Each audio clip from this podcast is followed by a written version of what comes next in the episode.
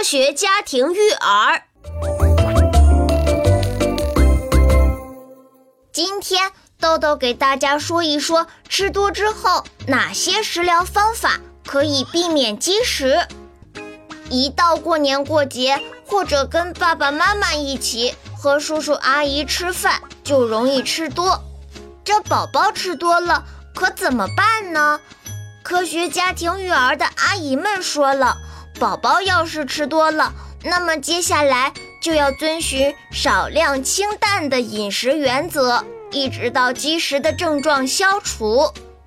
爸爸妈妈可以选择给宝宝吃一些像软饭、米粥、小馄饨这种易消化、半流质或者流质的食物，也可以适当给宝宝吃一些蔬菜。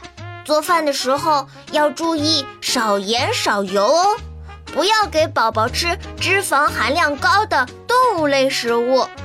不过阿姨们说，鱼、虾、禽类可以适量吃一些。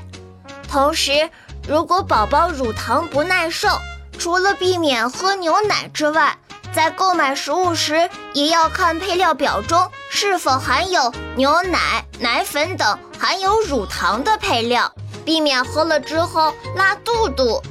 最后。如果宝宝积食了，像健胃消食片、山楂丸这种中医里治疗和预防的方子是可以适量使用的，但是症状没有明显缓解的话，一定要及时就医。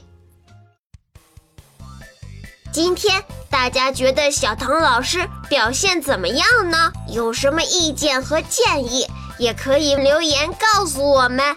不要以为豆豆看不懂。